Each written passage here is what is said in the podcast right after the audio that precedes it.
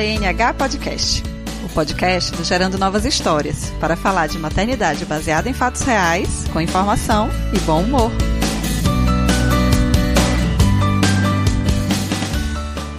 Olá, sejam bem-vindas a mais um GNH Podcast. Esse primeiro episódio de 2021, né, que é um ano cheio de esperanças e a gente vai começar falando de muito amor. Eu estou aqui com uma família linda, vocês devem estar ouvindo a respiração de um bebê mamando. Ele é Caetano, tem dois meses e meio, está mamando na sua mãe Milena e foi gestado na barriga da sua mãe Thaís. E é essa história que a gente vai contar hoje. Milena passou por um processo de indução de lactação e, apesar de não ter gestado, ela amamenta, inclusive está vazando leite, pelo jeito que não está sendo mamada. Meninas, muito bem-vindas. Estou muito feliz de vocês terem conseguido esse tempinho. Muito agradecida, porque vocês poderiam estar descansando, que não é fácil ter um bebê de dois meses e meio, mas vocês estão aqui hoje para conversar com a gente, então muito obrigada. Eu queria que vocês começassem se apresentando e contando um pouquinho da história de Caetano, né? De como é que Caetano foi concebido desde o pensamento, né? Para chegar na família de vocês. Oi, Dai, obrigada pelo convite, a gente também agradece, né? É, a gente pensa que é, um, é um, uma oportunidade também para, é, além de, de, de, falar, divulgar um pouco como que foi a nossa história, mas é, de encorajar, né? Algumas pessoas ficam com muitas dúvidas do, do processo e, e, nessa dúvida muitas vezes não, não sabem como é, como que vai ser esse, esse todo esse caminho, né? E a gente uhum. espera de, de alguma forma poder é, esclarecer aí. Ó, é, a gente começou. Vocês estão 2000... ouvindo a Thaís, tá, gente? É, é, eu tô aqui no fundo. a gente começou a namorar em 2016, né? E aí é, esse assunto de, de filho, ele veio à tona em 2018, mais ou menos, uhum. final de 2017, talvez. E a gente começou a falar sobre filho e o fator que acabou dando uma urgência para a gente acelerar mesmo, assim, o que deu o impulso de vamos lá, então vamos, vamos procurar, vamos ver o que, que é, foi a idade, né? Eu já estava com 30 já ia fazer 35 anos é. e é aquela idade limite ali quando a gente fala em, fertilização in vitro e começamos a, a, a ir em alguns médicos né, de reprodução. Então a gente chegou até um, um, uma clínica que foi uma amiga minha que indicou, naquela época ela ainda trabalhava nessa clínica, e chegamos a fazer é, um tratamento lá, já falando aqui da, é, do iníciozinho, nessa decisão de quem que é, decidido uma vez ter filho, né? Aí veio a outra decisão, como que a gente faria, quem que já estaria, já que a gente está, estava falando aí de duas mulheres, né? E também o fator que a gente levou para guiar a gente no primeiro momento foi também a idade, porque eu já com 35 anos, é, os meus óvulos certamente estariam ali em menor quantidade, né? E qualidade também menor do que o da Milena, que era é, Milena nove anos mais nova que eu. É, desde o início a gente, você não comentou de trocar, né? Sim, sim, pode. Então, desde o início a gente queria trocar, como tem essa possibilidade, né, entre entre duas mulheres, então fazer com os óvulos de uma para outra gestar. Uhum. Para a gente poder se sentir participando ativamente né, do processo. Sim. É óbvio que, que quando isso não acontece, nada diminui né, a, dupla maternidade, mas a gente queria, claro, já que tinha essa possibilidade. Né? Exato, a gente queria, ah, então vamos, vamos fazer trocado. Sendo trocado, aí a gente, pelo fator idade, precisava usar primeiro os óvulos de Thaís, porque a idade do óvulo importa mais do que a idade do útero, né? Isso. Então, ah, vamos, vamos eu gestar primeiro com os óvulos dela, e aí na outra, que a gente também quer ter mais de um, né? ainda queremos, ainda não desistimos dessa ideia, não fomos demovidos, apesar do, apesar do dessa, né? É, apesar dessa coisinha que está aqui, sugando todas as nossas energias. A gente pensou, ah, mais pra frente, quando a gente for ter o segundo e tal, aí é, Thaís vai gestar, mas aí é só o útero dela. Serão os meus óvulos que ainda vão estar jovens. E aí a gente decidiu que, ela, que assim seria a nossa primeira tentativa. Os óvulos dela para eu engravidar. E outra coisa interessante também, Dai, já que a gente está falando, né, abrindo espaço para discutir essa coisa da dupla maternidade, quando eu falo sobre isso, eu falo muito essa, essa minha relação com o feminino, né? Sim. E que eu, eu tendo, eu ocupo um lugar distante do feminino como a sociedade concebe esse feminino. Eu, eu não leio dessa forma, mas a sociedade me coloca distante desse feminino. Opa! Uhum. Temos um, um golfo em tempo real.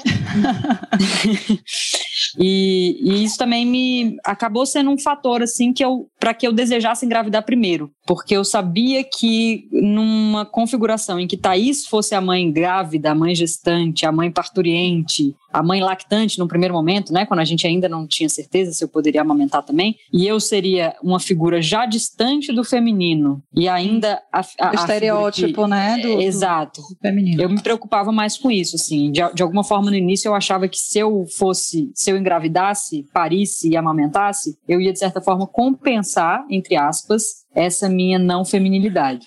E aí foi muito bom o, o, tratamento não ter dado certo de primeira, porque eu pude amadurecer essas questões todas e lidar melhor com tudo isso ao longo desse processo, né? Foram dois anos aí de muito amadurecimento de todas essas questões.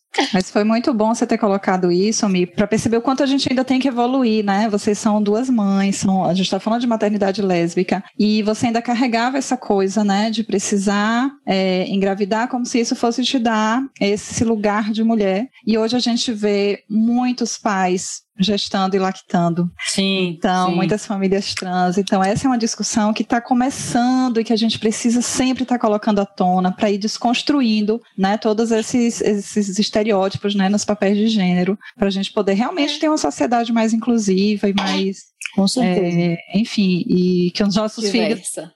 Exatamente, que os nossos filhos não precisem é, passar por todos esses questionamentos e esses, que isso seja uma coisa natural, né, para essa nova geração que está tá chegando aqui. Então foi muito bom você colocar isso e, e, é muito interessante percorrer, né, esse pensamento de vocês, porque são tantas nuances, são tantas coisas viáveis sobre isso agora, né? Como é que as coisas né, decorreram. Não, aí é, a gente teve algumas surpresas quando a gente fez essa primeira tentativa, porque a gente já esperava uma reserva, né? Uma capacidade reprodutiva da Thaís um pouco menor do que a minha, mas ainda é uma mulher em, em idade reprodutiva, né? Com 35 anos, a gente achava que ainda estaria tudo bem.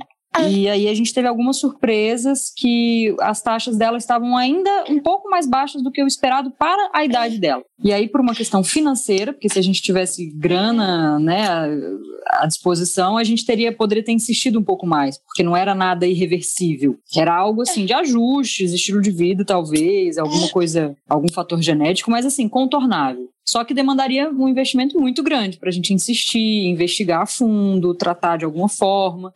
E aí a gente, nessa ansiedade, né, que é um, é um, tratamento que a gente já lida com a espera desde o início, então é bem, bem complicado isso, a gente resolveu inverter logo. A gente, não, então vamos inverter. Thaís vai gestar com os óvulos de Milena. Aí agora o critério foi ainda fazer a inversão, né, a troca, né? Sim. Então, uhum, Milena poderia... É, Milena poderia gestar nessa primeira tentativa, mas a gente falou: ah, se Milena gestar, a gente não vai fazer essa troca, essa troca vai ser feita na segunda gestação, e aí também já vou estar mais velha, né? E aí também nessa questão da idade, a gente, ah, então vamos colocar fazer essa troca já na primeira tentativa. Sim. E aí a gente fez desse jeito, é, os óvulos da Milena em mim. A gente fez três tentativas antes é, do Caetano e, enfim, é, a gente fez deu a transferência certo, é. dele deu certo, né? E aí, é, lembrar que todo tratamento de, de fertilização, é, a cada tentativa são, é um ciclo hormonal muito, muito grande, né? Assim, imposto, é, colocado na gente, porque é aquela simulação, né? Mesmo quando a gente tenta pegar ali um, um pouquinho do ciclo natural, a gente potencializa é, que essa tentativa ela dê certo, né? Então, as taxas hormonais sempre no, nos níveis ideais, então suplementa, né? Vários tipos de hormônios, muitos exames com uma certa frequência para a gente tentar usar ao máximo qualquer tentar todas as tentativas. Isso. Né? Exatamente. E, e aí veio quando? Quando foi que essa fevereiro, é. a transferência dele foi fevereiro. Fevereiro, é. né? O estímulo foi em janeiro, eu captei os óvulos em janeiro. Aí a gente ia fazer a transferência já em janeiro, mas as taxas de Thaís não estavam ideais para implantação, né? Aí adiou um ciclo, aí fez a transferência no finalzinho de fevereiro. Fevereiro de 2020, né? É, Quase um é, ano. 2020. Eu imagino que para é. vocês pareça uma vida sim muito maior do que aqui é, né? É.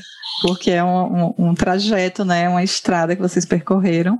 Aí pronto, né? Thaís estava gestando, tinham, né? Passado já essa fase das tentativas, estavam curtindo aí a gestação.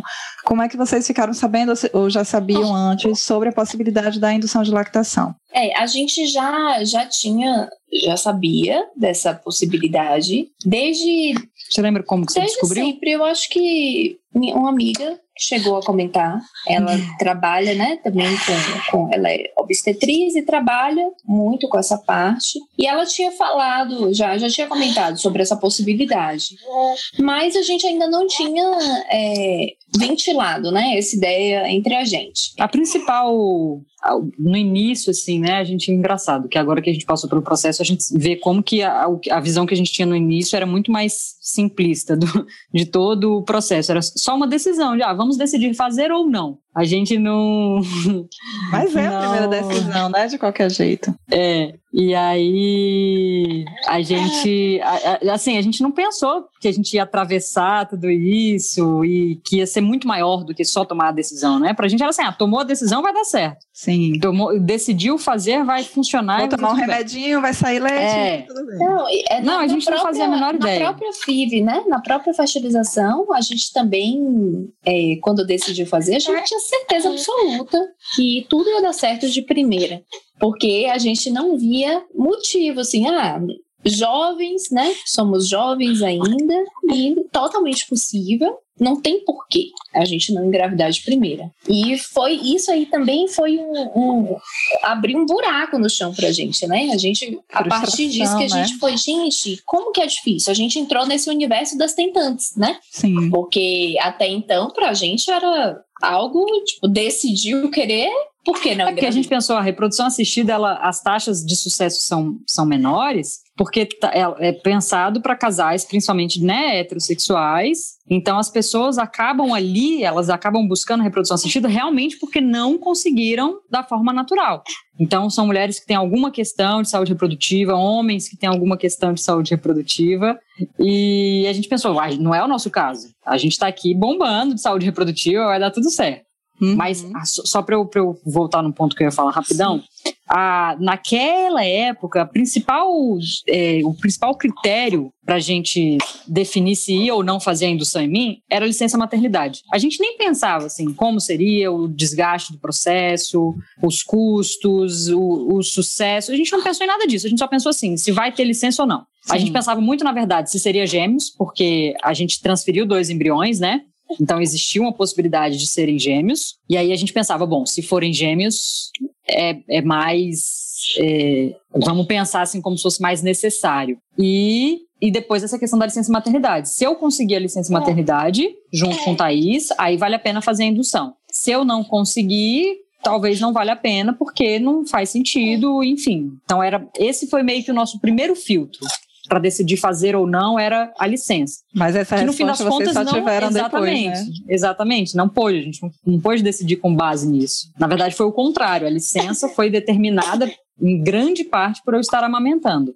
Então, a decisão, o primeiro pensamento foi esse, e aí vocês começaram a conhecer mais sobre o processo. Então, o primeiro pensamento foi né, em relação à licença, mas depois vocês começaram a conhecer mais sobre o, sobre o processo e realmente é, tomar a, a a decisão, né, de que iriam, de que iriam fazer. É, e aí a gente começou, chegou a ler, né, tem, tem um livro é, que fala sobre a, a indução. Isso a gente pode indicar, inclusive, é. Mama, né, Maternidade Isso, isso. Da Marcela, Marcela Tibone. Tibone. E a gente chegou até aí, no, ela fez um lançamento do livro aqui em Brasília, a gente chegou aí nesse lançamento, então compramos o livro lá, ouvimos também um pouquinho, né, do relato dela, mas é, e da esposa, Mel, mas elas falaram até mais na, é com relação à maternidade em si, né? Os desafios Sim. da maternidade lésbica. E aí é, foi se tornando um pouquinho mais palpável, né? Também, né? Ter esse livro, que acho que é o único livro que a gente tem né? É, aqui no Brasil, que, que de relato. Relato publicado, é. E é. Marcela tem feito esse trabalho, né, de divulgar, de dar entrevista, de estar de tá em todos os meios tentando divulgar isso. Ela tem esse perfil e ela está abrindo esse caminho, né? Para é. muita gente conhecer as possibilidades, conhecer as, as, as dificuldades. E é o que a gente está tentando fazer aqui também, né, com o relato de vocês, porque a gente não pode ficar com um caso único, né? É, então sim. as pessoas precisam ter muitos modelos, porque as experiências são diferentes, não é porque é maternidade sim. lésbica que vai ser todo mundo passar pelas mesmas coisas de forma é. parecida, né? Então, assim, uhum. como em qualquer história, vai ser tudo muito diferente. E aí eu queria saber de vocês então, assim, a partir do momento em que vocês tomaram a decisão, né, escolheram fazer a indução, falar um pouquinho para a gente sobre o caminho que percorreram e começar falando pelas dificuldades, né? A gente sabe que tudo tem prós e contras, que tudo tem é, a sua parte mais leve, a sua parte mais tranquila e uma parte mais difícil, uma parte mais pesada e mais desafiadora. Então, eu queria que vocês falassem um pouco sobre isso. Bom, a gente procurou é, uma consultora de amamentação. A gente sabia que a primeira coisa que a gente tinha que procurar era uma consultora de amamentação. A gente sabia tão pouco que a gente nem sabia assim, o que, que é uma consultora de amamentação. Tem uma, uma, uma formação específica, a gente tem que buscar uma, né, assim, pensando academicamente, são uhum. necessariamente médicas, é, enfermeiras, obstetras. Eu não sabia. E a gente dúvida muito que... válida, porque a gente, é. porque não é uma ocupação regularizada aqui, regularizada, regulamentada é, aqui no Brasil, regulamentada, né? Aqui no Brasil. Então realmente não tem, não tem essas definições, né? E a gente achou que seria uma, uma pessoa apenas é,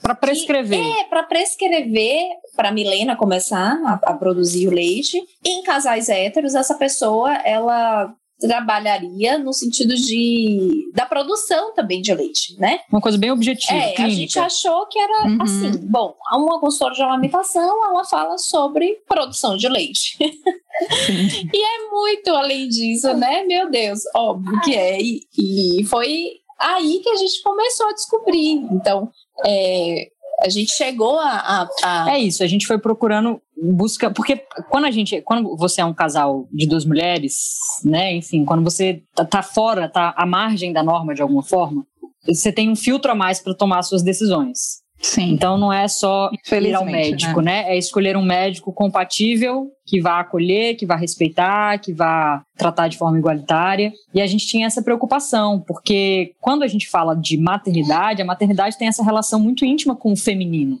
e essa visão muitas vezes normativa do feminino. Então a gente tinha essa preocupação e até hoje, pensando em, em pediatra para acompanhar a cair, a gente tem essa dificuldade, assim, esse, essa preocupação de evitar cair nesse lugar do feminino normativo. Sim. Porque é um espaço hostil para mim, especificamente, Milena, e, e para o casal, né? Para nossa família é um espaço hostil. Então a gente já tinha essa preocupação de, poxa, tá, tudo bem, consultoras de amamentação começamos a encontrar muitas. A gente deu preferência aqui por Brasília, mas no fim das contas isso nem fez diferença, porque a gente estava em pandemia. Então Sim. o acompanhamento seria remoto. E a gente encontrou algumas, mas aí quando a gente começou a fazer esse filtro assim de ah, explicar ah, o que que era, é. então, né, que éramos duas mulheres e uma estava gestando e a que não estava gestando a gente queria fazer é, que ela fazer algo, algo, algum procedimento, algum protocolo para que ela pudesse é é, amamentar, que a gente sabia que era possível, mas não, não fazíamos ideia como que, que era esse protocolo e se essa pessoa estava apta né, a fazer. E aqui em Brasília, pedi uma indicação a uma amiga que é enfermeira obstetra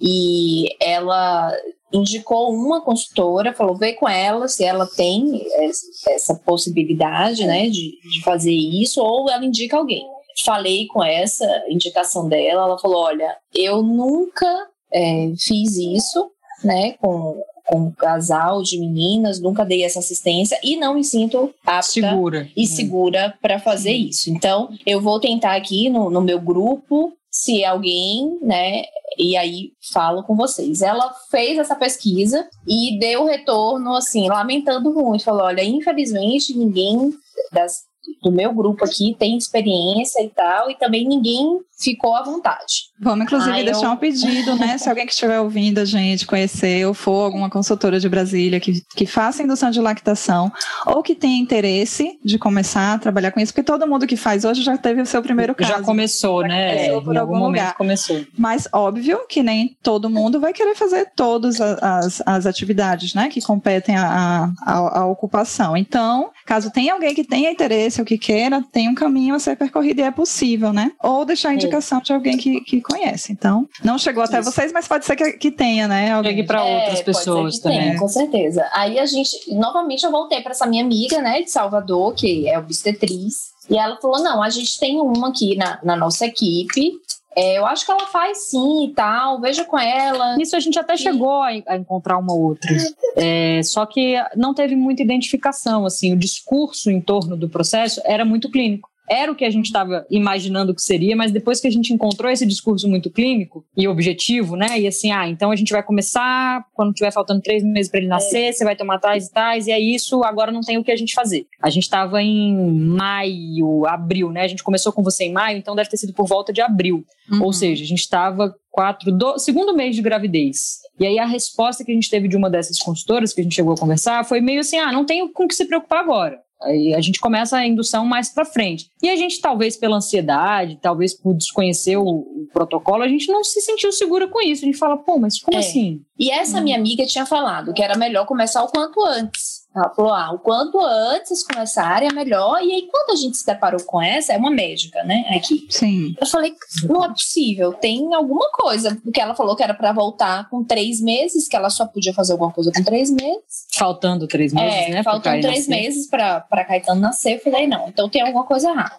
E aí foi que a gente acabou chegando em você, né? Porque essa minha amiga me indicou, falou: não, vê com ela, porque não é não é tão perto. É, é interessante que seja um pouco antes, sim. Sim. E aí começou começa, o né? nosso capítulo. então, só dando uma dica aqui para quem, quem tiver interesse nas partes mais técnicas, né, de saber como é que funciona mais o protocolo, enfim. A gente tem o GNH número 43, que eu gravei com Kelly Carvalho, que é uma outra consultora que trabalha muito com indução de lactação, e a gente conversou mais sobre o que é a indução, como é que se dá, enfim. A gente não vai entrar nisso aqui agora, mas sim, o ideal é a gente começar seis meses, né, antes da, da chegada do bebê. Bom, o primeiro desafio, assim, que é, eu constatei ao longo do processo, mas que na verdade a gente acabou sendo, entre muitas aspas, beneficiada pelo cenário pandêmico, que é um, um protocolo que, assim, é isso. Eu não vivi esse protocolo num ano comum, né? Então eu não sei como é que seria. Talvez eu encontrasse um jeito e tal. Mas com a minha experiência, a sensação é de que ele é incompatível com uma vida de trabalho com hora para entrar, hora para sair. A gente é professora, então não é uma coisa que a gente tem liberdade para ir ali na copa rapidinho, se fosse um trabalho de escritório, por exemplo, né, de repartição, enfim, você vai ali rapidinho, extrai. É, a gente é, eu sou professora, Thais é professora, então a gente falou isso bastante assim ao longo do, do processo, que se a gente tivesse num ano comum, com as atividades presenciais e tal, talvez não tivesse sido possível levar o tratamento com tanto tanta tanta disciplina, é. E aí, de certa forma, isso foi um ponto positivo, de a gente estar tá no, no, home office. Então, eu estava aqui dando aula às vezes e, né, como a câmera às vezes ficava desligada, eu fazia a extração. Então, às vezes no intervalo, o intervalo ali de 20 minutos que a gente tinha, né, o recreio dos meninos, já era suficiente para fazer uma extração. Se eu estivesse na escola, como tem todo o aparato tal, claro, não conseguiria. Focamento, tudo. Exato. Então, para quem está pensando, né, para quem estiver pensando, considerar isso também. Não que seja um impeditivo, mas que isso precisa ser considerado. Organizado. É, organizado. E a gente tem que pensar também que a indução, a gente tem esse protocolo, que é o protocolo que é estudado, que ele tem a maior possibilidade de que se consiga um bom volume de leite, se consiga um bom resultado, como a gente conseguiu com você. Mas, antigamente, né, digamos assim, é, o protocolo era botar o bebê no peito e não mamar. Uhum. Então, assim, não quer dizer que quem não consegue fazer o protocolo do jeito que é prescrito, digamos assim, não vai conseguir um resultado. Sim. Então, assim, dentro da realidade de cada um, vai conseguir colocar em prática o protocolo que conseguir, né, a quantidade de ordenhas que conseguir, e vai conseguir. O que for possível, né, naquela rotina. Exatamente. Uhum, não quer dizer que se não conseguir seguir é, certinho não vai ter resultado nenhum. É tudo muito. A gente não tem como saber, né? Nem a pessoa que gestou, né, Thaís? A gente tinha como prever é. como é que seria a sua lactação. Sim. Imagine em, outra, em outro contexto, né? Mas sim, isso é uma dificuldade, né? É um desafio você conseguir é, ordenhar a cada três horas, né? O dia inteiro. Não é bem, bem difícil mesmo. Um outro desafio que eu sempre falo, que eu sempre comento, é a intervenção assim no ciclo menstrual, né? Porque eu, eu não nunca tomei anticoncepcional durante um período muito curto na minha adolescência e não nunca mais tomei, então assim não tenho, meu corpo não está habituado a essa a esse essa, essa intervenção, né, digamos assim, essa alteração artificial de fora externa no meu ciclo. Então eu percebia que isso me deixava, isso me incomodou, me incomodou assim conscientemente, eu fiquei incomodada de precisar suspender. É óbvio que eu entendo, né? Claro, a, a, a importância e o objetivo disso, mas gerou um desconforto, talvez para outras mulheres também gera esse desconforto de, poxa, eu não queria precisar interromper. Ainda mais a gente, né? Talvez a, as mulheres héteros já, já estejam mais ambientadas o anticoncepcional desde cedo e tudo mais, de forma recorrente. Mas para mim isso, isso também não foi legal. E hormonalmente eu senti a diferença também. Além do, da consciência de não estar tá feliz, eu até comentei isso com você no início, né? De estar tá um pouco assim, desconfortável, de interromper o ciclo por tanto tempo. Eu senti também essa coisa das, da, dos hormônios mesmo, de estar tá muito vulnerável. E eu já vinha, a, os estímulos ovarianos para o tratamento da FIV já são uma bomba hormonal, né? Hum, então, eu, sofrendo. Exato. Então, isso, isso foi, foi um pouco difícil, mas até isso hoje eu vejo de forma positiva, assim. Mas é mais essa sensação, assim, de que foi importante eu ter, já que eu não passei, não experienciei a gestação nem o parto junto com Thaís, isso é uma, uma experiência que foi só dela, eu, eu, tive ali a minha experiência, né, mas num outro lugar, e foi bom para mim, foi muito bom ter passado por essa, por essa oscilação, por essa por esse tempo também, né? Não, ser, não ter sido tão, tão curto. É, é... Por, por, ter, por ter vivido de alguma forma essa, essa angústia da espera, sem ser do lado de fora. Porque é óbvio, eu vivia, viveria de qualquer forma, mas... A alteração hormonal, né? Exato, exato. E lembrar, Mi, que foi uma escolha, né? Você escolheu fazer o protocolo completo, né? Seguiu a rigor tudo que era prescrito, porque existem outras formas, né? A gente pode usar Sim. alguns fitoterápicos no lugar do hormonético, tem outras, não usar nada também, fazer só uhum. o estímulo da destruição, enfim. Mas, assim, ter escolhido seguir tudo, eu acho que também foi recompensado, né, no final. Sim, sim, sim. E aí é, é uma outra coisa também outro desafio, mas aí é uma coisa que eu acho que não é tanto do protocolo, é mais uma questão minha, assim, né? Que eu, foi bom para eu a começar a aprender a lidar. Não terminei esse aprendizado ainda no processo, mas, mas já foi bom, assim, já cutucou algumas coisas, que é essa, essa flexibilizar algumas coisas, aprender a flexibilizar algumas coisas, ter disciplina não é carregar uma cruz, né, um peso, um fardo, ser muito doloroso e muito sofrido. Então eu fui aprendendo ao, longo do processo também, aí flexibilizando algumas coisas, muito com a sua ajuda, né? Com a ajuda de Thaís também, de entender que, olha, se tá sofrido desse tanto, não, não, não tá funcionando, não é para ser desse jeito. De, de, por um lado, lembrar que foi uma escolha, né? Então, se colocar numa posição de, de ativa, né? Agente daquela escolha, você escolheu estar nessa posição e se permitir fazer outra escolha no meio do caminho. Exato. Então você escolheu fazer o processo.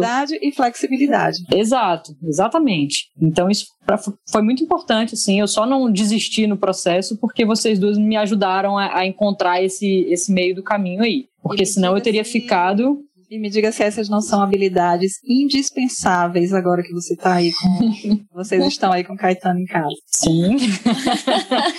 Sim. É às vezes, às vezes é até assim, a gente vai ao pediatra. Não, vamos, vamos com essa roupa aqui, né? Escolhemos esta roupinha aqui para ir. E a gente vai, arruma, quando a gente está saindo, ele Uma golfada. um golfadão fenomenal, e aí fica com a roupa toda úmida. A gente, não, cara, vamos ter que trocar a roupa. Nem a roupa a gente não, sabe, escolher, não consegue não escolher. Tem. tem mais desafios? É, deixa, eu, deixa eu ver. As coisas que foram difíceis de lidar nesse, nesse período. As questões físicas, né? Eu tive, não sei se é comum, né? Eu conheço poucas histórias assim, não sei se é comum ter o tanto de de intercorrência que a gente teve, é. Mas eu tive a suspeita de, de candidíase, depois, mais para o final, a suspeita de herpes. E aí foram foram bem difíceis essas para mim também. Eu ficava bem, fiquei bem frustrada assim, como se tivesse alguma coisa errada. Uhum. É claro que ao longo do processo, sua participação também foi bem fundamental nisso, de explicar o porquê, né? Calma, seu corpo está reagindo, não, não, não tem uma. não é do nada. Não é uma surpresa essa possibilidade de diagnóstico, né? Faz sentido para o que está acontecendo aí, a umidade, às vezes um manejo que não está tão certo, eu no início, né, você falava muito a, a, eu tive umas feridinhas, então você falava, ah, passa o leite materno, porque ele ajuda a cicatrizar, e aí eu comecei a passar o leite, não tinha o cuidado de esperar secar antes de vestir. Então, objetivamente, dá para entender o porquê de tudo aquilo ali. Isso Mas eu me sentia muito frustrada. Acontecem com, com mulheres que gestaram e que, que vão lactar só depois, né, que o bebê nasce. É isso que eu falava muito para Milena, né? Acho que isso, é, essa era a minha fala quando ela falava, ah, eu falei, você está passando por essas dificuldades antes do Caetano. Isso, é, eu não tenho garantia nenhuma que, eu, que quando eu começar esse processo, eu também não passo por algumas dificuldades. Imagina, é, é, a candidíase, ela é, é, é, comum. Ela é comum em, em, mulheres gestantes que estão amamentando. Então... A sensação era que estava dando errado. A sensação de que o meu corpo não estava reagindo do jeito que deveria, sabe? É porque a gente cria, para tudo na maternidade, essa expectativa de que existe um modelo, de que existe um ideal, de que existe uma forma certa de que as coisas aconteçam, né? E a gente descobre no meio do percurso que não existe. Então, assim, até hoje eu me deparo com isso. Meu filho já tem seis anos e eu ainda tenho, né, algumas expectativas, assim, que de repente eu caio de cavalo, né? Tipo, uhum. é bem assim, não é como você quer. É como as coisas são como elas são. E elas não têm uma linha linda, assim, como a gente vê nos contos de fada, né? Acho que a gente é muito. A gente cresce aprendendo isso, né? De que tudo chega. Sim. No, né? Segue um caminho, chega no final, fica perfeito. Mas, assim, você foi muito guerreira, porque realmente é, foi muita coisa, né? Você sentia dor, você tinha algumas questões que precisou tratar, é. alguns sustos, né? Com, com, possíveis diagnósticos que depois não Isso. É, e no final a gente acabou, a, a nossa obstetra, quando a gente falou a questão da, a primeira suspeita que a gente teve, né, de herpes, é, com as feridinhas e tal, ela mesma falou, falou, acho que isso aqui não é. Pediu pra gente ir a uma, a uma mastologista e tal, né, para confirmar, mas ela falou, acho que não é, acho que isso aqui é por conta mesmo da bomba, esse tecido, ele tá adaptando a esse novo essa nova estímulo, contato, né? É, estímulo. esse estímulo que está sendo intenso, diário, e um estímulo artificial. Uhum. Ela falou: ah, porque quando é um bebê, bem ou mal, é um estímulo que a gente está falando ali na mucosa com mucosa, né? Exatamente. E, tá e é no. Aqui a gente está falando é, desse estímulo no plástico. Então, eu acho, ela sempre foi muito segura nisso quando ela falava. Ela falou: ó, a gente pode tratar para descartar, porque, né, não vamos arriscar. Foi até quando. É, essa foi a parte mais difícil, né? Porque já estava perto dele nascer, e aí foi a parte mais difícil para mim, eu acho. Ele já estava perto dele nascer, quando ele nascesse, era o momento que eu ia ter a minha alforria da bomba. e aí, se eu tivesse mesmo com, esse, com essa lesão de herpes ativa, eu não ia conseguir amamentar, né? Diretamente. Isso, é e aí, isso me deu uma pirada muito louca, assim. Tipo, foi, é um sentimento muito. É, quando a gente não consegue racionalizar, é muito contraditório, né? Porque eu tava frustrada de morrer na praia e estava quase desistindo de nadar até a praia, para não morrer na praia. então, ah, eu não quero que Caetano nasça e eu não possa amamentar, então vou largar, largar tudo pro alto aqui, deixar esse estímulo para lá, e é isso, eu tentei e foi isso. É. E mas aí então a gente fez esse esse tratamento, né, com essa suposta herpes. Deu certo, porque a gente também deu um tempo da bomba, né? Foi diminuindo um pouco, porque essa também foi uma recomendação da, da, uhum. da nossa obstetra. Tipo, vamos tentar. Foi aí que Milena começou a fazer muito da manual, e, e, foi muito importante também essa da manual. e eu digo nos aspectos positivos, calma. Ah, sim. Porque é isso, a gente começa a ter consciência, né? Toma consciência do nosso corpo. E aí foi o que foi dando uma melhorada, assim, deu, deu uma melhorada, mas hoje a gente tem certeza, assim, que realmente não foi herpes, não foi. que foi, foi a questão mesmo da sucção da bomba, né? Essa regulação que é isso, é um muito, encaixe, muito. Né? É. Muito, é muito sensível e é muito tempo, né? É. Na área, sete, oito vezes por dia, você ficando ali dez graus. É. Não, e no final eu tava, como eu não tava conseguindo sustentar todas as ordenhas, e eu sou, em, em tudo que eu faço assim, isso eu trabalho muito na terapia, mas eu sou muito perfeccionista. Só que não no sentido, eu não acho isso bonito. As pessoas costumam achar que ser perfeccionista é uma qualidade, né? Mas eu acho que isso tem a ver com uma série de outras coisas, de, de medo de errar, de, de medo de, de reprovação. Então, não, não recomendo, tá? Mas eu, eu fui, eu era muito, né? Eu tenho muito isso, e aí eu pensava, não, não tô conseguindo fazer as, as oito ordenhas, as sete ordenhas, então eu vou fazer ordenhas mais longas. E aí isso pra alcançar aquele tempo. A mama a é. A não orientou.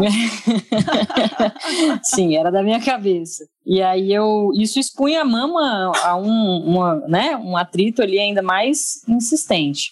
E aí foram, foram essas as principais, assim, a, a os principais desafios, a, a, coisa do tempo, a coisa dos hormônios, a coisa da essas intercorrências físicas Sim. e o medo ali nos 45 do segundo tempo de, de não poder amamentar. E até também esse, né? esse, esse, é, esse medo surgiu também por outra questão, porque a gente falava muito da importância de ele mamar prioritariamente em Thaís, né, nas primeiras horas de vida dele. Sim. E até isso me angustiava. É claro que eu entendia e depois que a coisa aconteceu, isso não me, não me causou nenhum sofrimento, mas quando eu só imaginava isso, que eu estava ainda no processo das ordenhas e tal, até isso me causava um pouco de sofrimento, assim, ah, então eu vou ter que o meu filho finalmente vai nascer e eu ainda vou esperar, mas quanto tempo, assim, é, qualquer tempo era muito tempo, sabe? Não era uma coisa de, ah, vão ser só algumas horas, vão ser só alguns dias e tá tudo bem, vai passar, não, qualquer tempo era muito tempo. E não é uma coisa escrita em pedra, né? A gente fala priorizar, mas não quer dizer que era proibido mamar Sim. Né? Mas era só para não deixar de mamar. Em Thaís, explicando rapidamente, a, quando a gente faz a indução, o corpo já começa a fabricar o leite, digamos, mais maduro ele não passa pela fase do colostro, porque o colostro uhum. para ser produzido, ele depende de hormônios que acontecem com a saída da placenta, né? Com, com hormônios que dependem da placenta. E você não desenvolveu a placenta. Então, a, a mulher, que, a pessoa que induz a lactação, ela não produz o colostro. E o colostro é algo muito, riquíssimo, muito né? importante, né? riquíssimo para os bebês. Então, a gente sempre orienta de priorizar é, e também para calibrar a produção de Thaís, né? Porque uhum. os primeiros dias, né, as primeiras cenas são muito importantes para essa, essa calibragem, mas de forma alguma é proibido, né? Você pode amamentar, inclusive desde comecinho, né? Passar pela experiência ali é uma coisa. Desse... Mas é você que vai contar isso. primeiro, se arrependeu, passou por tantos desafios, se arrependeu em algum momento, assim, né? Depois que, que Caê nasceu, teve algum arrependimento? Ou isso tudo que você vai contar agora se sobrepôs? Não, zero arrependimento. Zero mesmo, assim, nem nem, nem um, um, um, cheiro assim de arrependimento não tem. Pelo contrário, assim, dá até um, um quase se arrepender de não ter tentado. Sabe, assim, um, um, medo de caramba, e se, e se eu não tivesse sustentado, e se eu não tivesse. Porque uma coisa, né, como, como a gente começou falando, uma das primeiras, um dos primeiros filtros que a gente teve na decisão de fazer ou não foi a licença maternidade. E essa foi uma algo também muito positivo que a gente teve. E, e, foi algo também que me obrigou a lidar com essa angústia da espera, porque a gente só pôde dar entrada no processo para tentar a licença maternidade para nós duas depois que ele nasceu, né? Que todo o processo depende da certidão e tal. E eu estava né, ainda nessa angústia. E aí eu juntava com, tá, e se eu conseguir produzir leite, beleza, já estou produzindo leite, mas não tiver a licença?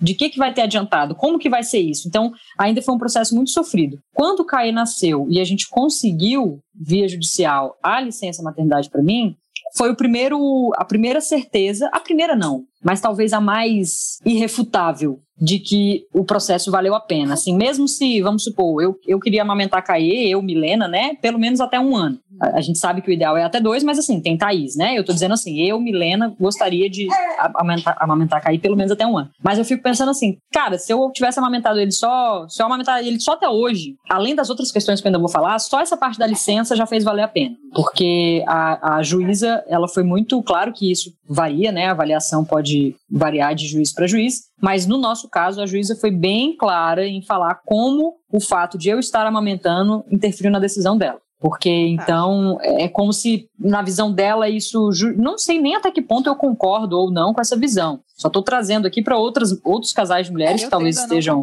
Eu, eu, é, exato. Eu, eu, eu acho que eu também tendo a não concordar. Mas é uma brecha que talvez nos permita viver isso com os nossos filhos, claro. né? Pra gente, é casais de mulheres. A nossa luta é que a licença seja parental, né? Parental, seja exato. Uma licença muito mais longa, dividido, né? Por quem estiver cuidando do bebê. Para qualquer cuidadora. Mas no que a gente tem hoje, né? Que isso é, é impossível, ainda é uma utopia a gente pensar nisso agora, no, no curto prazo. É, ter conseguido essa licença dupla para vocês é uma vitória e tanto e abre muito espaço, né, para que outras Exato. outras famílias também consigam isso que é tão tão importante para E é como se a amamentação para essa juíza é como se a amamentação justificasse, me, me, equiparasse de fato a Thaís. Não, tudo bem. Então agora você tem uma justificativa para estar ali nos, nos cuidados imediatos até, com esse neném. É, ou até para ela, tipo, agora eu tenho como justificar nesse contexto que a gente vive, né, no sistema, né? Exato. Exatamente. Exato, a gente considerou isso também. Então, esse já foi o primeiro momento que, assim, até hoje a gente fala: caramba, não, não importa o que aconteça com a parte afetiva, com a parte prática da amamentação, é essa parte da licença já foi pra gente fundamental. Porque é isso, a gente está sem rede de apoio por causa da pandemia, né?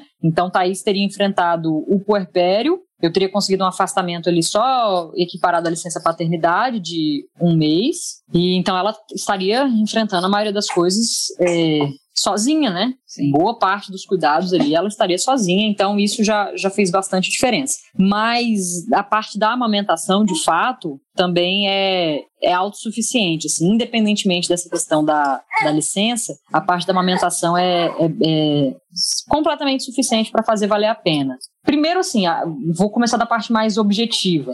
A minha produção, não sei também como é que costuma ser em outras edições, mas a minha produção, eu sou muito também das planilhas, dos números, então eu já fiz essa proporção. E a minha produção, ela, é, ela é entre 30% e 50% da de Thaís. Não sei como você fez isso, porque a de Thaís você não tem como medir, né? Mas vamos lá. É, estimando pelas extrações. É uma estimativa bem meia boca. Uhum. Mas é estimando pelas extrações, assim, pelo que ela consegue extrair com a mama cheia, pelo que eu consigo extrair com a mama cheia. E com a bomba, não é isso? Isso, com a bomba.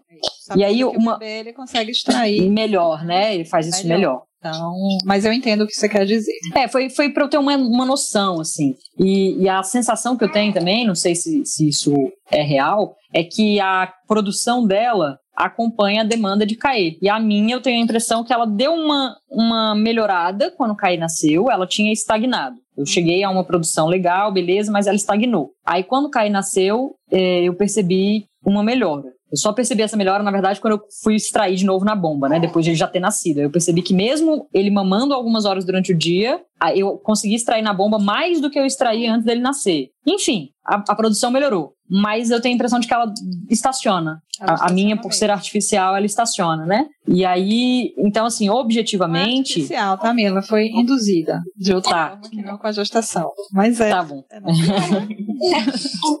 É, é, o meu corpo, né, que tá trabalhando. É, Ele foi também. induzido de uma outra forma. Foi ajudado. E aí. é... O esperado é esse mesmo. A gente que deu uma estacionada, né? nível estaciona, né? E, e nem se uhum. estar estacionada. Talvez se houver um momento de um estímulo maior, ela suba mais um pouco, mas é, é comum que, que chegue num, num, para, num patamar ali que ela. Que... Pois é, e aí, muito, muito rápido, assim, eu diria, coisa de semanas antes do primeiro mês, assim, eu já deixei de ser suficiente, entre aspas, digamos assim, para matar uma fome dele numa mamada só. Ele tava ali chiando, a gente percebia que era fome, aí ele vinha pro meu peito e a sensação era que ele já esgotava muito rápido. Eu sei que o peito não é para ser estoque, eu aprendi direitinho, o peito não é estoque, o peito é fábrica, mas a sensação é de que ele já esgotava o que tava ali, entre aspas, estocado e o peito não produzia na velocidade que ele demandava.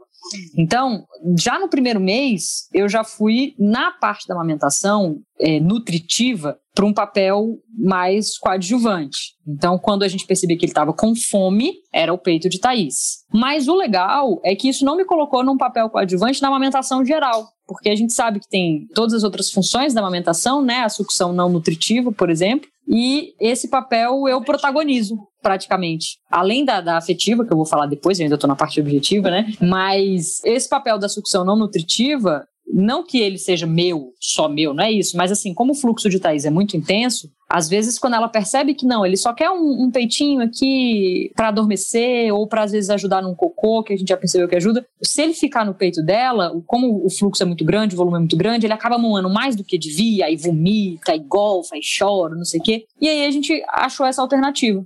Ah, então quando ele tiver mais nesse nesse denguinho, nessa, nessa mamadinha para dormir, já, tá, já não tá com fome mais, então ele vem pro meu peito. E aí acaba que eu encontrei o meu lugar. Eu tinha um pouco de, de receio de eu não encontrar o meu lugar, de não fazer muito sentido, porque no caso da Marcela, por exemplo, ela e a esposa tiveram gêmeos, né? Então, matematicamente, a, a parte matemática do meu cérebro vê mais sentido nisso. São duas mães para duas crianças. a, a conta fecha. E aí, como cair é um cair só, eu ficava pensando, caramba, será que essa matemática vai fechar? Será que não vai ficar oferta demais para pouca demanda? Tolinha, né? Achei que eu ia produzir litros. E na verdade a conta depois fechou. Assim, pra gente, do nosso jeito, é óbvio que cada família deve encontrar uma dinâmica aí diferente, mas a, a nossa conta fechou mais ou menos desse jeito. Tem famílias que, inclusive, escolhem não induzir a lactação, né? Vamos dizer, família é, de dupla maternidade. É, a mãe que não gestou escolhe também não, não induzir a lactação. E ela também tem a sua função muito importante na amamentação, né? Ela vai ser a pessoa que não vai estar passando pelo puerpério hard, né? Com as alterações hormonais. Ela vai ser a pessoa que vai dar todo o suporte é, ao redor. Então, é, vocês duas estão puerperando, vocês duas estão uhum. aí no olho do furacão. Então, esse é o espaço que, que vocês né, seguiram, mas isso não quer dizer que não tenha espaço para alguém que não tenha induzido, por exemplo, né? Que não vai ter. Perfeito. Eu digo, óbvio que dentro da, da, da maternagem existe, mas eu digo, da parentalidade, né? Mas eu digo na lactação, na própria sim, lactação. Sim o, o, apoio, né? A rede de apoio, a pessoa que está ali no suporte, é, tem papel fundamental na própria lactação mesmo, que não seja é, produzindo leite. E em relação à produção, é, eu fico pensando, você falando aí, e eu pensando, poxa, quantos casos eu atendo de mulheres que só tem ela, né, para alimentar, para amamentar, inclusive no meu caso, né, eu não produzi o suficiente, né, por N motivos, né, na época, é, e a minha filha tomava leite artificial como complemento. Uhum. Então, muitas histórias, né, mulheres que têm problemas hormonais, mulheres que têm cirurgia, enfim, uma série de fatores uhum. que podem levar a ter uma baixa produção, e que mesmo assim elas seguem com a amamentação, porque é o que a gente disse, cada gota conta. Uhum. Então, você está também produzindo o, né, o leite materno para cair. Isso faz né, muita diferença, assim. Mas eu entendo que na sua cabeça ficasse essa dúvida. Ah, será que né, eu estou fazendo isso só por mim, só porque eu quero, ou isso vai ser importante para ele também? Né? Sim, para ele e para Thaís. Exato, exato. Era, era isso. E você tocou agora, você falou de um jeito que ficou bem óbvio isso. Eu ficava pensando se, voltando àquela questão lá de trás, assim, será que eu estou fazendo isso só para legitimarem a minha a minha, né, o, o, o, meu maternar, eu ser mãe do Caetano, ou isso tem uma função? ou isso é, é objetivamente é, importante, né? Mas aí, além dessas questões, é isso, assim, eu trago essa outra parte, porque tem, tem gente que tem uma visão mais pragmática. E tá, eu quero saber se isso fez diferença mesmo, se não fez, e assim, pra gente fez. Objetivamente fez, ajuda, é importante. Eu que dou mais banho no CAE, porque no início Thaís estava se recuperando da cesárea, então eu assumi isso. E aí até hoje acaba sendo um momento nosso, e aí é um momento que ali eu dou um peitinho, e aí ele, ele é, né, é, um, é o nosso, a nossa uhum. conexão também. E aí entra na outra parte nessa parte do vínculo, as pessoas falam, né, de como, sempre falaram de como é mágica, essa conexão da, da amamentação, e é muito difícil para mim falar, e aí é ou não é, porque eu nunca vivi o maternar de outro jeito, eu nunca fui mãe de um, até hoje, né, meu primeiro filho tem dois meses, uhum. então eu nunca fui mãe de uma criança que eu não amamentei, eu não sei como é que é, eu não sei se é diferente, se o vínculo é diferente, se o olhar é diferente, se o dengo é diferente, eu não sei, eu sei que o que eu tenho com o Caetano é, é perfeito, assim, é perfeito no sentido de, de suficiente. Sim. né? Assim, de, de conexão, de se sentir. Eu tinha um pouco isso, né? Porque é isso, não é porque eu sou, sou lésbica, eu sou sapatão, que as coisas sejam 100% claras na minha cabeça. Porque eu vivo numa sociedade heteronormativa, então eu não tenho referência de maternidade lésbica. Eu sou isso, né? Hoje eu sou uma mãe, eu sou lésbica, beleza, mas eu nunca vi essa estrutura antes. Então eu tinha uma série de dúvidas. Eu tinha essa dúvida de, poxa, será que Caí vai ser mais apegado a Thaís? Será que ele vai ter nela um, um, uma sensação de segurança que ele não vai ter comigo e tal?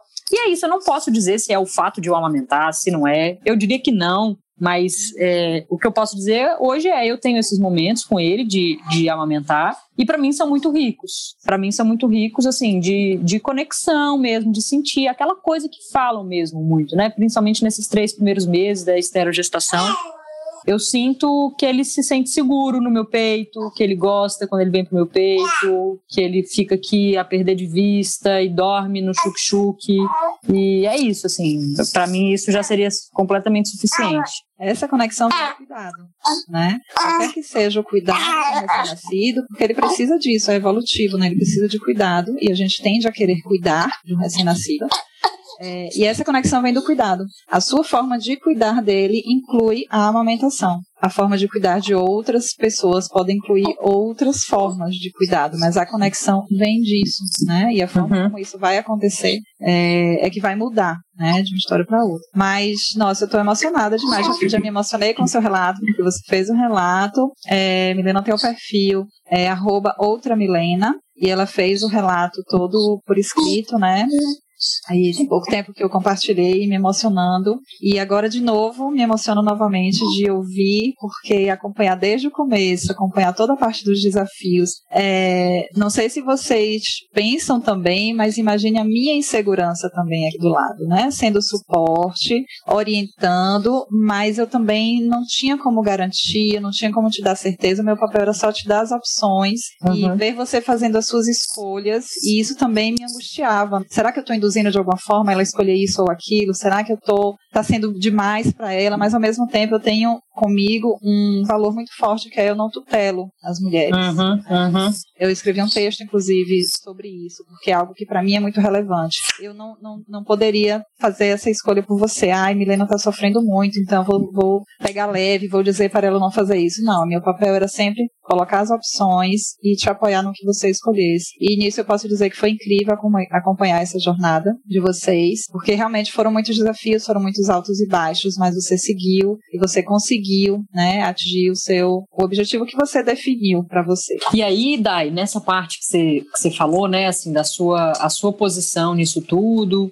o que é delicado, né, de você tá vendo, por exemplo, nem sei se isso passou pela sua cabeça, mas às vezes você tá vendo um excesso da minha parte e não quer intervir tanto nesse excesso ou não quer desmotivar, né? Tipo assim, não, larga isso, você tá maluca, não precisa de tudo isso, enfim. E aí você falou essa é, uma, uma palavra forte, né? Eu não tutelo mulheres.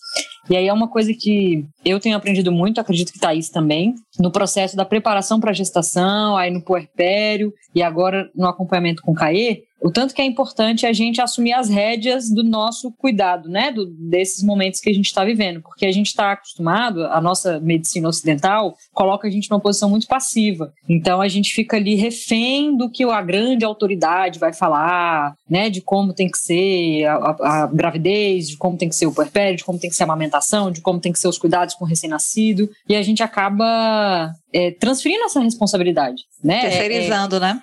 Terceirizando, exato. E aí foi legal, assim, a forma como você conduziu o processo, eu senti isso, assim. É legal ouvir que foi uma coisa consciente, né? Que você tem essa preocupação consciente de não, não agir como se estivesse tutelando. E eu senti isso mesmo, assim, tipo, é quem, quem tem que, assim como quem escolheu dar início a tudo isso fui eu, quem tem que fazer essas escolhas ao longo do processo sou eu também, né? Eu, no caso, também junto com o Thaís. Então, isso é, é algo que transcende a parte da amamentação, assim, para a gente falar de tudo que envolve assim a, a sua área de atuação como consultora é algo uhum. que eu acho que precisa ser sempre sempre lembrado assim de Nossa, a gente demais, ser demais, protagonista porque... né, das nossas é você nunca vai me ver chamando ninguém de mamãe, nem de mãezinha, porque isso já é, assim, eu nunca gostei que ninguém me chamasse de, de mamãe, de mãezinha, só minha filha. Minha filha pode me chamar uhum. do que uhum. ela quiser, que eu acho lindo.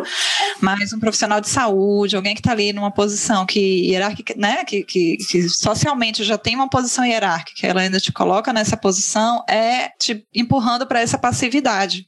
Uhum. Então, isso nunca vai sair da minha boca, assim, não gostava de ouvir, não gosto de falar justamente porque eu estou falando com uma pessoa que é totalmente capaz de, tendo as informações, e aí a gente modula essa informação de acordo com o entendimento de cada um, ela fazer as escolhas, né, que fazem sentido para ela, na história dela, na vida dela. Então, Sim. É isso aí. E foi uma delícia trabalhar com vocês duas, né? Porque a gente não fez só a indução, a gente fez todo o acompanhamento do pré-natal, de amamentação, a gente fez o acompanhamento depois. Então foi incrível trabalhar com vocês. Me sinto muito muito honrada mesmo, muito satisfeita, né, de ver cair aí desse jeito, essa criança linda e de ver vocês realizadas também. Isso pra gente é, um, é uma realização também. A gente se realiza vendo famílias vivendo o puerpério de forma, da forma mais leve possível. A gente sabe que tem uns momentos de, né, de desespero, de agonia, de cansaço extremo, mas é fundamental ter essa leveza também que vocês estão conseguindo viver, conseguindo ver cada etapa que ele está vivendo, cada fase que ele vai se desenvolvendo, vocês estão conseguindo acompanhar isso sem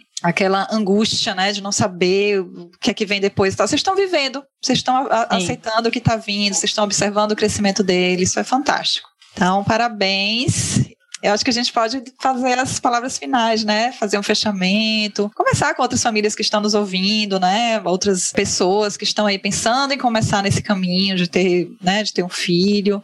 Enfim, o que é que vocês poderiam é, dizer para elas, assim, com base na experiência que vocês tiveram? Primeiro a gente agradece, você falou aí um bocado também, né? Então a gente não pode deixar de agradecer de volta senão para não esquecer de deixar para o final e acabar esquecendo. então, obrigada por, por tudo. Para as famílias Dai que estão pensando, né, pensando em, em, casais de mulheres que estejam cogitando a, a indução, é isso, né? É muito complicado porque eu não quero de forma alguma começar a criar uma narrativa de que para haver uma dupla maternidade, precisa haver essa dupla amamentação. Eu não acredito nisso de forma nenhuma. É, faço questão toda vez, justamente por eu valorizar muito o fato de eu estar vivendo isso, eu acabo falando muito, e ah, é muito lindo, é muito maravilhoso, e aí pode acabar ficando, né, subliminarmente ali que eu sou tão mãe quanto a Thaís porque eu amamento Caetano. E eu não acredito nisso de forma nenhuma, mas é, as, as mães que tiverem essa disposição, que tiverem condição, que tiverem. Cara, vale muito a pena, é, muito mesmo, em termos de, de cumplicidade, assim, até na relação entre a gente, sabe? Não só na relação com, com o filho, mas na relação, na minha relação com, com o Thaís, é, a gente tava, parecia que a gente estava remando mais junto, sabe? Ela comigo na minha na parte que, que me afetou mais na indução e eu também chegando junto com ela numa parte que talvez eu não, não fosse fazer a menor ideia do que seria, né? Assim, materialmente. Sim. Então, para nossa relação, assim, para nossa experiência foi muito bom e buscar consultoras, né, eh, profissionais, assim, to, toda a equipe de assistência à, à, gestação, de acompanhamento da gestação, assistência ao parto, que seja por amamentação, porque isso faz toda a diferença. Mas nesse preparatório, né, nessa coisa da indução mesmo, de buscar uma consultora que não faça só a parte clínica, né, que não faça só essa parte de prescrever um, um, um protocolo de ordenha, prescrever medicação para aumentar a prolactina, pra, não, que, que consiga ir além disso, porque a gente precisa de mais do que isso ao longo do processo. Só isso não, é, não, não sustenta. Perfeito. Que bom que você falou da equipe, Mi, porque a gente não trabalha sozinha, né? A consultora, se ela não for da área de, né, não, não tiver um, um CRM ou, ou, enfim, se ela não for prescritora de medicamentos, ela não pode trabalhar sozinha. Né? Sim, tem que ter essa, esse trabalho conjunto mesmo, né? Às vezes com obstetra, às vezes depois, né? Se o bebê já nasceu, você já está chegando, se for uma mãe adotiva, uma pessoa que vai adotar um bebê, então com o pediatra, então precisa ter essa equipe bem alinhada, né? E poder discutir os protocolos, porque cada caso é um caso, né? Não tem uma coisa ali. Se você for na internet, você encontra o protocolo, mas esse protocolo ele precisa ser é, individualizado, né? Individualizado e para isso precisa da equipe estar tá bem alinhada, né? Então é fundamental. Que bom que você lembrou disso. É, então eu acho que é isso. Thaís, você quer falar alguma coisa? É, eu, eu só queria frisar mesmo a importância é, dessa rede né, de, de apoio de informação. Porque a gente como primeiro filho, né? Foi nosso primeiro, é, está sendo nosso primeiro filho. E a gente percebeu como que isso faz diferença, como que a gente conseguiu é, não desesperar tanto nos, nos, primeiros dias, no puerpério, né? Então, uhum. é, a gente estava com, com muita informação, a gente é, se foi atrás disso, né? Foi em busca disso e investiu nisso mesmo por acreditar e, e, vimos essa diferença, porque é um momento que a gente fica muito fragilizada, né? Assim, é, é muita mudança, uhum. sobretudo num primeiro filho.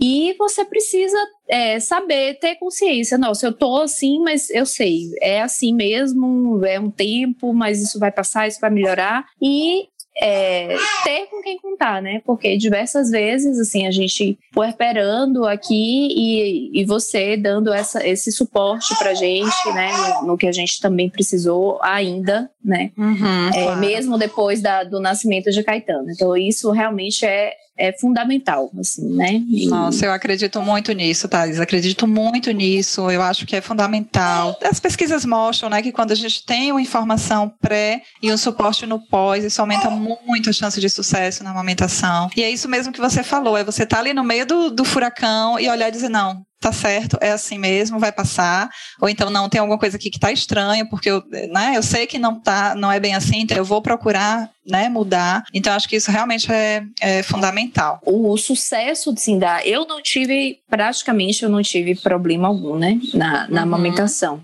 Eu sei que isso não é a realidade de muitas mulheres, mas é, eu tenho consciência que isso foi porque a gente teve o seu suporte, sabe? Porque é, eu tenho pessoas próximas que estão passando o maior perrengue, assim, com essa questão da amamentação. E eu falo, nossa, gente, isso aí eu não tive, porque a gente fez o curso com você, então a gente sabia da, da apojadura desde o início, né? A gente estava prestando atenção, a gente não teve também esse suporte na maternidade. Quer dizer, é muito, muito superficial, né? Assim, Sim. fala, é, dá aquele apoio ali superficial e, e, e, você precisa de mais que isso, né? Mais do que, do que só aquela fala, ah, ó, a boquinha assim, não. A gente precisa treinar, a gente precisa ver vídeo, a gente precisa é, que mostre como que é a anatomia, quando, como você mostra pra gente, né? Com Uhum. os fantochezinhos. E, e é isso, assim, o, o sucesso da, da minha, do, do, meu amamentar, que não passou de algumas fissuras, né? No, no, Uhum. na, inicialmente, nos primeiros dias,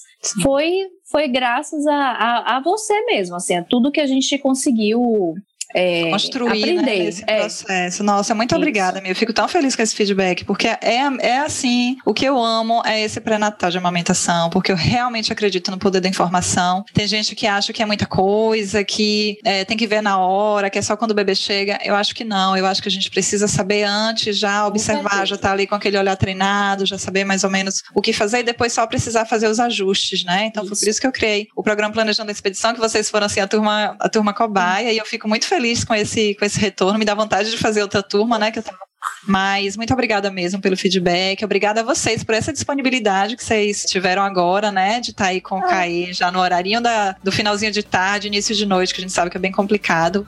Vou liberar vocês agora. Muito obrigada. E dizer para todo mundo que a gente segue lá nas redes. Milena tem o Outra Milena, arroba Outra Milena. Você quer deixar o seu, o seu perfil também, tá? Se alguém é, quiser. O meu, o meu é mais pessoal. Eu ainda não tô nesse processo dos relatos. Né, nada, mas... mas... quem quiser falar com você, chega lá no, no, também, no relato com Milena. Tá, tá, é, tá vocês, vocês comentam, eu vou colocar o, o linkzinho também. E a mim, vocês já sabem onde, onde encontrar. Estamos lá nas redes gerando novas histórias. É, no Instagram, no Facebook, no, no YouTube. E até a próxima, meninas. Um beijo. Dei um Dai, Obrigada. Tchau, Dai. Tchau.